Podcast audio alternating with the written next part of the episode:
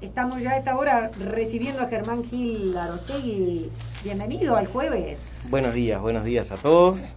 Este, bueno, vamos a arrancar con cerrando el tema del jueves pasado, efectivamente cayó el cohete chino y como habíamos hablado, este el tema tuvo repercusiones a nivel de, ciencia porque hubo algunos científicos que salieron a decir de que la campaña mediática de Estados Unidos contra China eh, no podía involucrar este, datos que no son así. ¿Cómo, ¿Cómo fue eso que pasó? Generó en todo el mundo una locura de gente desesperada viendo a ver qué le caía encima y se sabía, se, se, esperaba que eso no fuese, no pasara y de hecho es algo que se ha hecho toda la vida. Los cohetes no tienen un plan de retorno exceptuando estos últimos de Elon Musk y, lo que era el, el transbordador Challenger y el Columbia, que esos sus tanques volvían, el resto siempre se desintegró en la atmósfera, siempre, siempre. Y, y, la atmósfera tiene tantas variables que el hombre, que el ser humano no puede controlar, que hace muy difícil. Uno puede intentar aproximar dónde va a caer, pero bueno, en el correr del propio trayecto puede cambiar y caer en un lugar que nada que. Así que, fue un tema mediático muy grande. Y que cayera en el Océano Índico fue una tranquilidad yo vi gente que hasta hacía este, elucubraciones de que podía ser en Córdoba, República Argentina. Ese tipo de cosas este, pasan siempre. Todo eso lo llegué a ver en un informativo. ¿Cuál es la diferencia de que cuando, cuando es un producto que sale, cuando es un, cohete de los, que, de los que Europa está mandando todo el tiempo, de los que Estados Unidos está mandando todo el tiempo, China no se dedica a hacer esa campaña de difamación, entonces nadie se entera de que están volviendo. pero no quiere decir que no estén volviendo. igual para ellos es difícil llegar a nosotros. Entonces, este, sobre todo una demanda importante de lo que es alguna alguna camada de, científicos que defienden lo que es el, programa de exploración de China, que ha avanzado muchísimo, que decían de que, de que bueno, de tratar de no hacer política con ese tema, que en realidad a la larga nos, nos beneficia a todos. Así que bueno, otra cortita fue que el Ingenuity, nuestro helicóptero, ya cerró su primer misión. Su objetivo de ir a Marte ya lo cumplió, lo cumplió con creces. Todas las, las cinco misiones que se habían fijado fueron extremadamente exitosas. Y ahora le dieron como una extensión de vida, o sea, normalmente la NASA fija eh, unas misiones, las misiones este, objetivo que se llama, que son las que el, el dispositivo va y tiene que hacer sí o sí para considerar que la misión fue exitosa y después se le van extendiendo misiones. Bueno, este, el, Opportunity, el Ingenuity arrancó con una misión extendida ahora, que es ser como una especie de soporte del otro rover, como puede ver las cosas más de arriba. Eh, le extendieron un poco el plazo, pero la misión fue extremadamente exitosa, cero, este, cero este, resultado en contra, así que un, punto a favor ahí para el Ingenuity. Por supuesto, un entretenimiento para nosotros poder saber que dentro de poco vamos a saber mucho más. Sin duda, sin duda. Nos prepara para, para poder volar en un, en un planeta lejano. Así que parece ser buena la cosa. Bueno, hoy vamos a hablar de, un tema que no habíamos hablado, pero que se viene, que está cada vez más común entre nosotros y que se llama, este, que, habla en realidad de, de otras realidades. ¿está?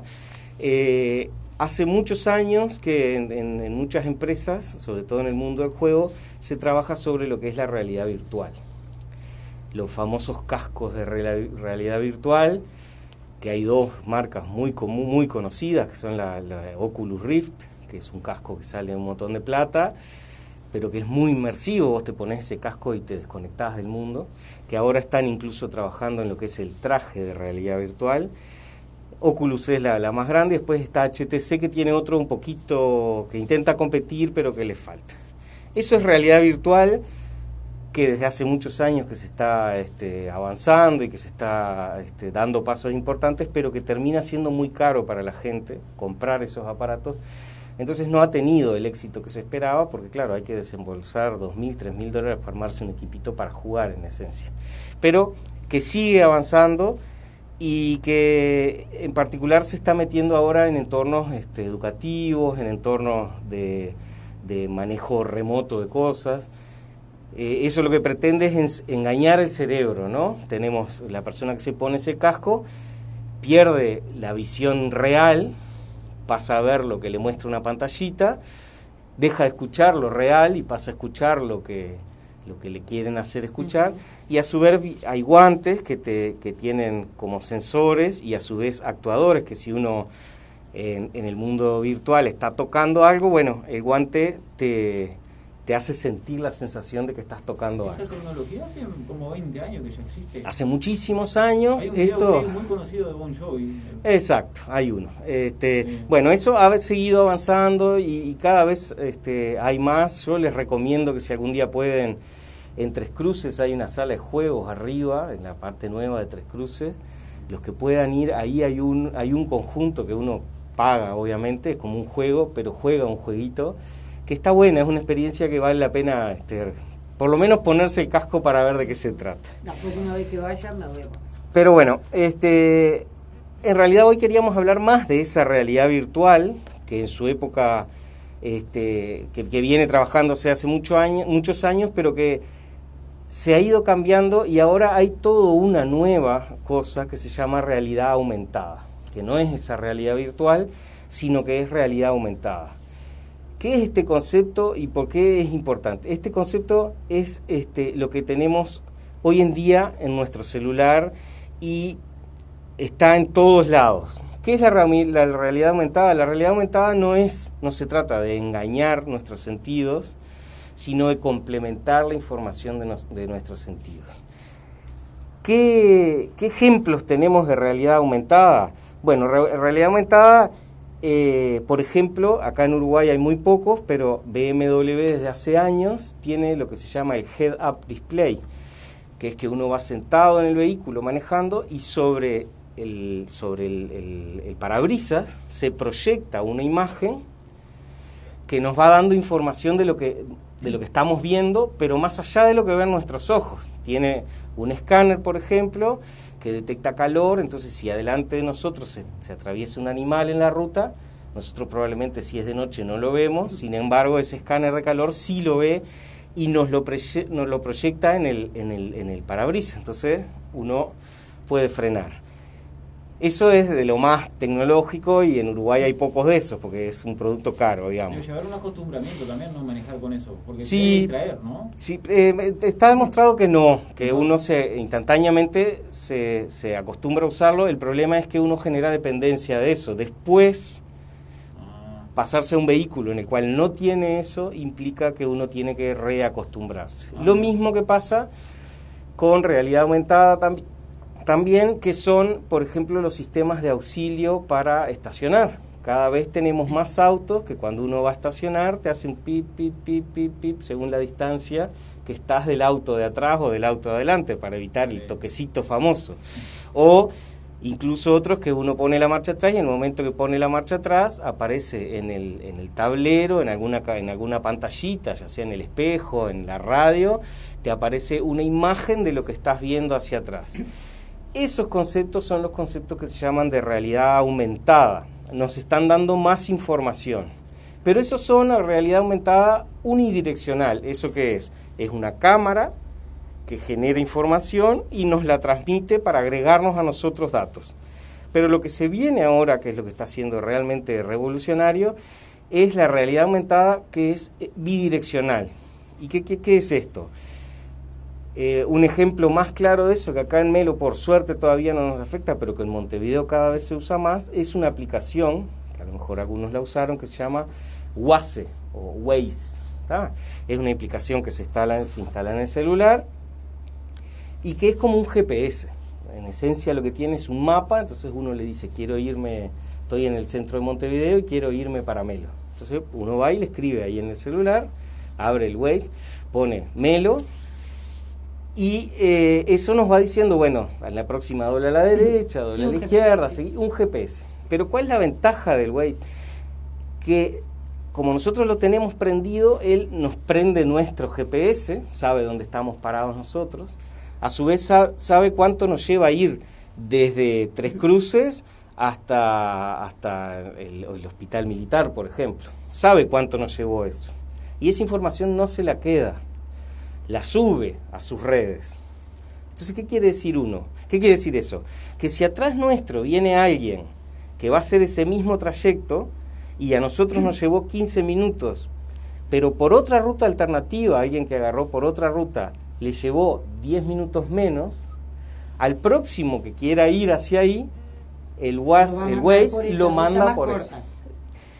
Entonces es una tontería en realidad, pero no es tan tontería, porque eso a su vez hace que el tráfico se distribuya muchísimo mejor. El propio WASE, que los taxistas lo adoran, va distribuyendo todo el tráfico por la ciudad de una manera mucho más este, ordenada, se evitan los embotellamientos. Entonces, eso es lo que se llama realidad aumentada. Es nuestra realidad, pero que le estamos agregando información que nos permite Que tomar... antes- hasta ahora se hace con helicópteros en el ciudad. En algunos lugares, claro, lo pasa que todo el mundo... cómo va el exacto. tránsito, que tiene el- embotellamiento. No lo usa todo el mundo en realidad, lo usa, este, esa información se basa en quienes, en quienes lo usan. Y en el caso que todos quieran ir, ponerle que coincide que hay 10 o 15 que quieren ir por ese camino más corto. Sí. Ahí ya capaz que se complica. porque Bueno, y al 10 que ratito ya te está avisando. Él, te- mismo te está diciendo, te pinta de, ver, de verde, amarillo o de rojo las rutas. Vos elegiste y querés ir por ese camino. Bueno, si está medio lleno, él te va a pintar. Mirá Ah, que esto está amarillito, esto Es- está anaranjadito. está- está más lleno, La claro. clásica es la salida de la Rambla. Mucha gente en Montevideo quiere salir por la Rambla. ¿tá? La Rambla siempre se tranca. Bueno, ahora se ha notado que desde que la gente empezó a usar el WASE, eh, muy, muy poca gente va por la Rambla. Entonces, el que va por la Rambla va como trompada, porque no tiene esos, esas trancaderas. El que va por, ahí- por Avenida Italia va bien y el que va por 8 de octubre también va bien. Ordena todo. Entonces, ordena Eso mucho está el bueno porque en el momento es como vos decís, todos queremos ir por el mismo lado. Bueno, sepan que les va a llevar 10 minutos más. Exacto. Si Otra de las 28, van cosas que rápido. exacto. Otra de las cosas que prevé esto y que por eso los taxistas han sido fundamentales es que por ejemplo puede pasarnos de que hay un este, ese día se rompió un caño en tal lugar, la ruta que hacíamos siempre. Esa ruptura del caño implica que la calle va a estar cortada, que al otro día probablemente ya esté arreglado. Entonces, lo importante de esto es la bidireccionalidad de la información. La información no solo la tenemos nosotros, sino que esa información se comparte y esa se disponibiliza hacia otro montón de usuarios. Acá en Melo no, como que no, no, todavía por suerte no tenemos este mucho de ese problema, pero sí hay otras aplicaciones bidireccionales que sí se usan acá en Melo. Por ejemplo, eh, hay una aplicación que muchos la conocen y otros no, que se llama Tinder, que es una aplicación de citas para, para conseguir citas con personas adultas, que si uno la activa, este, si uno activa ciertas características, nos dice, según el perfil de personas que nosotros queremos este, conocer, nos dice a qué distancia está esa persona. O si venimos caminando y hay alguien que nosotros nos avisa, miren que ahí viene alguien que puede ser del perfil que vos querés. Como la aplicación del coronavirus. Igual que la aplicación, hoy, pero la de coronavirus usa Bluetooth. Esto, esto es solo con la ubicación del GPS y cada uno lo tiene que tener prendido. Pero también es otra de esas aplicaciones que nos agrega información, es realidad aumentada, es, re- es, es algo que nosotros no tenemos, nos agrega información y que también es bidireccional, o sea, nosotros estamos mandando desde nuestro dispositivo información que le sirve a otros. Para los gurises, saliendo de las de adultos, digamos, para los gurises jóvenes, tienen el, el Snapchat, que es otra aplicación que esos usan mucho, tiene un mapita en el cual nos dice dónde está nuestro amigo o dónde estuvo nuestro amigo. También esa es información que mm, alguien subió y que se, se hace disponible para quien uno quiera. Entonces, esta realidad aumentada es algo que vino y vino para quedarse. Los mecánicos de los, de los autos más caros, por ejemplo, cada vez es más común que eh, eso, un BM, un Mercedes, un Audi, son marcas que en, en Melo no hay muchas, pero bueno, que cada vez hay más. El mecánico antes que hacía ahí, abría el motor y empezaba a sacar piezas, ¿no? Y bueno, con sus conocimientos eh, lograba arreglar el problema. Ahora, algunas de esas te, te, tra te mandan una, una, un dispositivo que vos sacás una foto del coso y te va indicando, afloje este tornillo. Y vos estás viendo ahí en la pantalla qué es lo que tenés que aflojar. Todavía es muy, este, es muy teórico, pero, pero, pero cada vez menos. Se usa mucho en el entorno educativo, por ejemplo, en algunas facultades ya se está empezando a usar para enseñar, por ejemplo, si un, si un este, estudiante de medicina tiene que tratar de detectar un dolor, Bueno, él, filma, prende el celular, filma y, toca donde, donde está tocando el paciente. Y eso con realidad aumentada le está diciendo, no, la mano va un poquito más arriba, un poquito más abajo.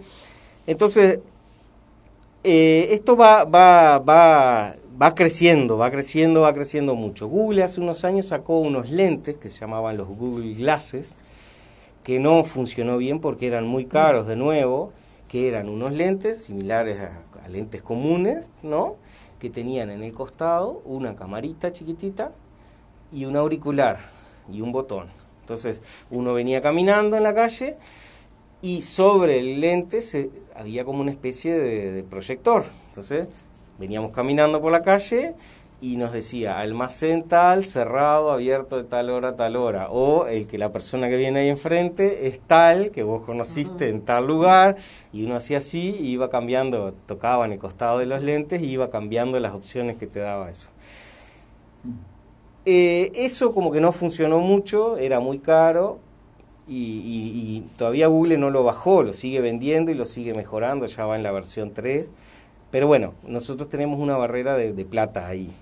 Pero el celular, las aplicaciones para el celular que usan esta información de ida y vuelta, digamos, lo que se llama esta realidad aumentada, cada vez son más comunes. Y yo creo que nos van a llevar a que nosotros empecemos a tomar decisiones cada vez más este, basadas en esa información que el se que nos me estás diciendo el del lente me hace acordar a Ian Fleming, el creador de James Bond, que tenía todas esas ideas maravillosas que están siendo llevadas. Bueno, exacto. La ciencia ficción cada vez es más ciencia y menos ficción. Tal cual. Cada vez más ciencia, exactamente. Este porque me recuerdo algunas películas donde él va caminando con el aparatito en el oído y con el lente y está están interactuando con él. Eso, los dos cambios de eso es que eso está siendo cada vez más común y más accesible al público común y no solo a James Bond. este, y lo, este, eso ya es común, cualquiera que disponga de ese dinero lo puede comprar. y lo otro que está pasando, ¿cómo? Autos con misiles faltan, Ay, hablando de los misiles. Lo otro que está faltando, papá, este, es que es que en realidad lo otro que está faltando no, lo otro distinto de eso de Shane Bond es que atrás de Shane Bond había una, una persona que le decía claro. y ahora todo eso es automático. Entonces no hay Siempre había alguien que interactuaba con él. Exacto. Bueno, eso ahora es todo un proceso automático. Misiles visibles. Viste que quedamos muy impactados de esa tecnología de interceptarlos. Sí, lo que se está usando Algunos en Israel, vimos que se podían interceptar, lo vimos en vivo y en directo, es terrible, y otros no. El 90% se, intercepta. Con esta tecnología, este, este armamento que tiene Israel que destruye los misiles. Los famosos escudos, eso, sí. Hace años que están, que están sobre la mesa mm. y uno de los, de los, de los, de esta este lío que hablábamos al principio de China y Estados Unidos es que China tiene ya la antitecnología, digamos, tiene tecnología que por la velocidad y por la reacción que no logran, este, los escudos no logran detener, no logran detectar esas, esas invasiones.